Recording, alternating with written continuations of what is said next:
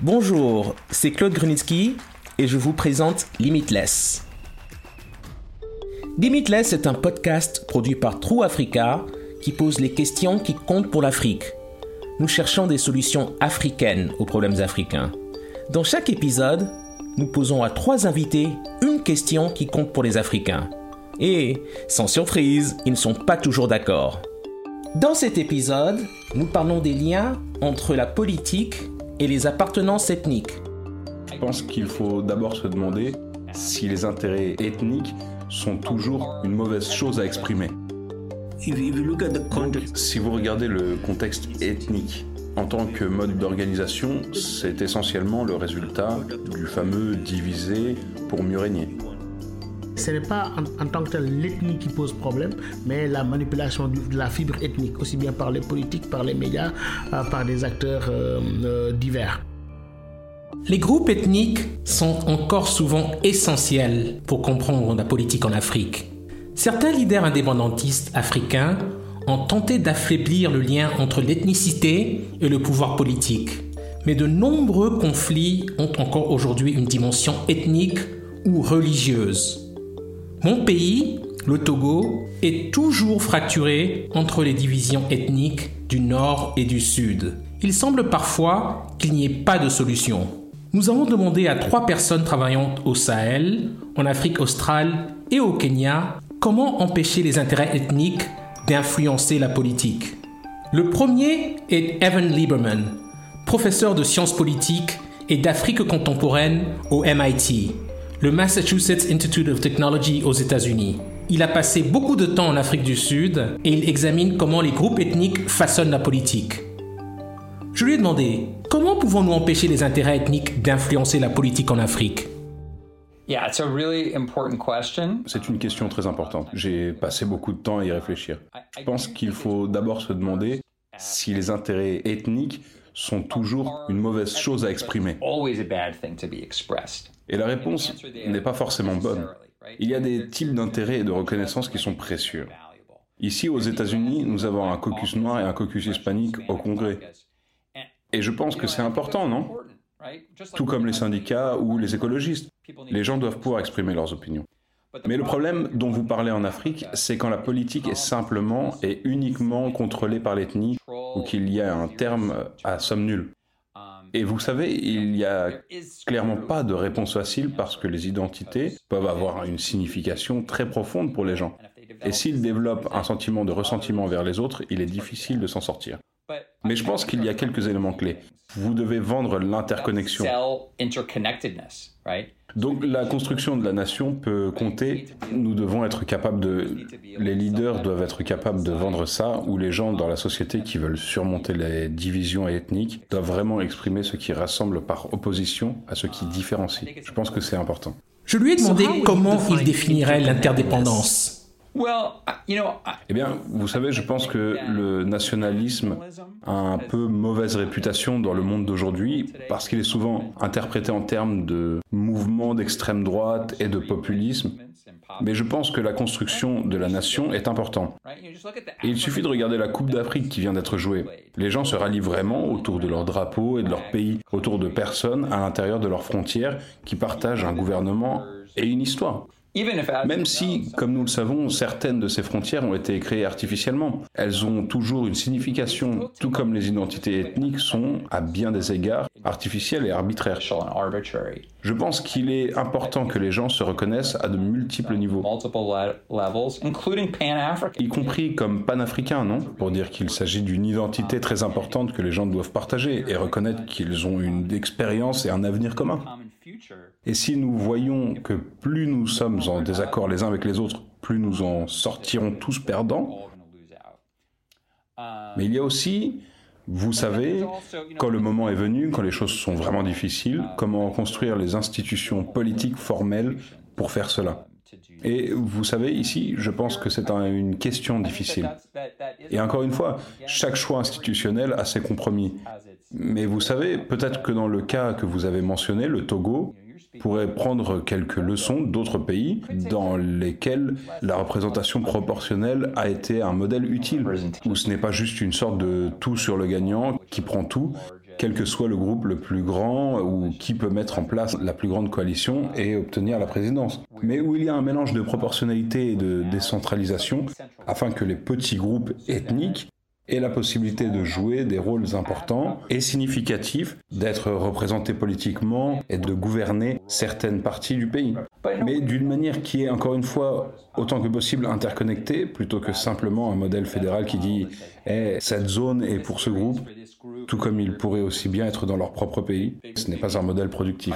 Il faut un modèle dans lequel vous avez des sphères de gouvernement interconnectées.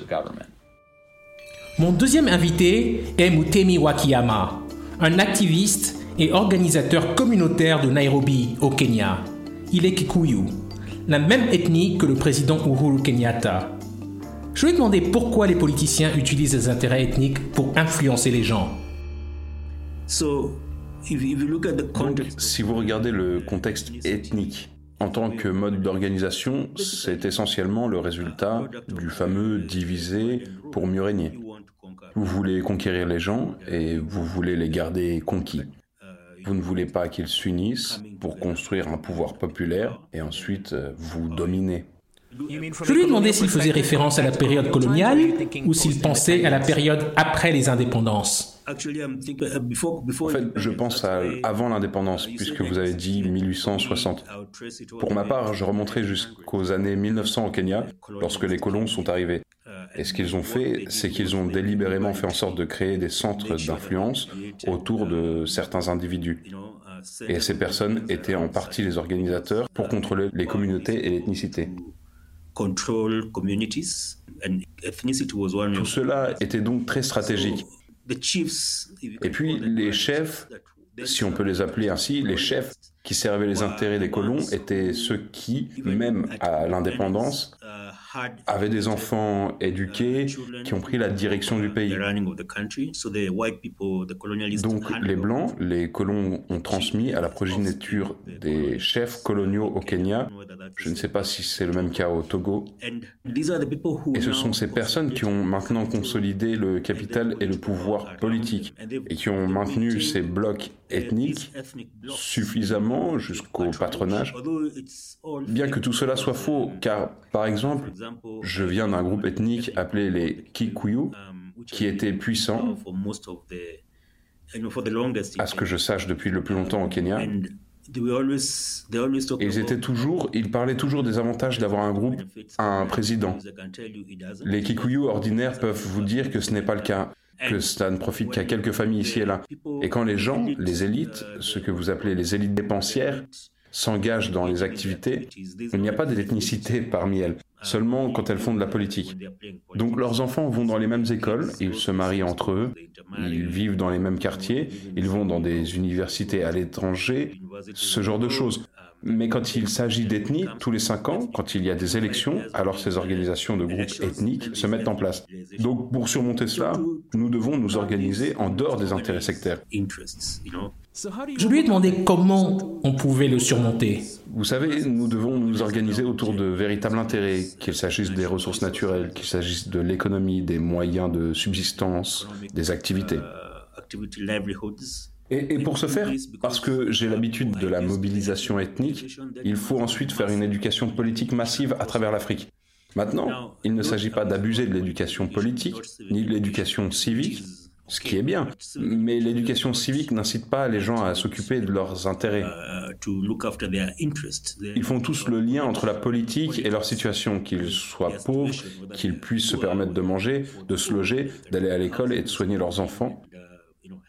Et ensuite, nous devons construire des institutions performantes qui ne sont pas dirigées par des ethnies. Donc, ce qu'il se passe actuellement au Kenya, c'est qu'un gouvernement arrive et essaie de subdiviser les institutions gouvernementales entre les ethnies qui ont soutenu ce gouvernement. Vous trouvez donc quelqu'un de cette communauté à la tête de cette institution et ils essaient d'employer des personnes de cette communauté. Et donc vous avez des institutions qui sont comme des vaches à lait pour les communautés et elles sont pillées à gauche et à droite. La constitution kenyane d'il y a 20 ans a tenté de créer des institutions qui étaient au-dessus des questions liées à l'ethnie. Mais elles ont été très vite peuplées ou contrôlées par la barrière ethnique. Nous devons donc euh, continuer à essayer de construire des institutions qui soient au-delà de la question ethnique.